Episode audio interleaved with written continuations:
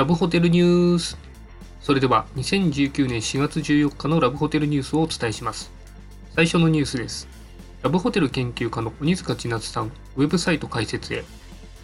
2008年からラブホテル研究家として活動している鬼塚千夏さんが3月16日にウェブサイトを開設されました。研究を始めて10年の節目として開設されたそうで、研究を始めた経緯や研究者に会いに行った話などが早速ブログに書かれています。4月26日には神田神保町でラブホテルコレクションという写真集を出版された村上健二さんと一緒にトークイベントも予定されています。今後、ますますの活躍が期待されます。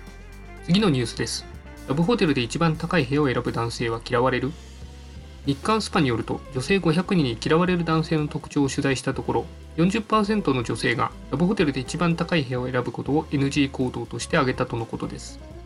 ただ詳細な調査結果を聞くと高い部屋が悪いわけではなく高い部屋を選んだ時にアピールをしたり恩着せがましくしてしまうことが印象を悪くしているようですさりげなく高い部屋を選んだり2人で部屋を選ぶことを楽しいイベントとしてはいかがでしょうか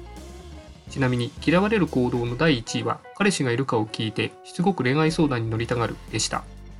以上、ニュースをお伝えしました。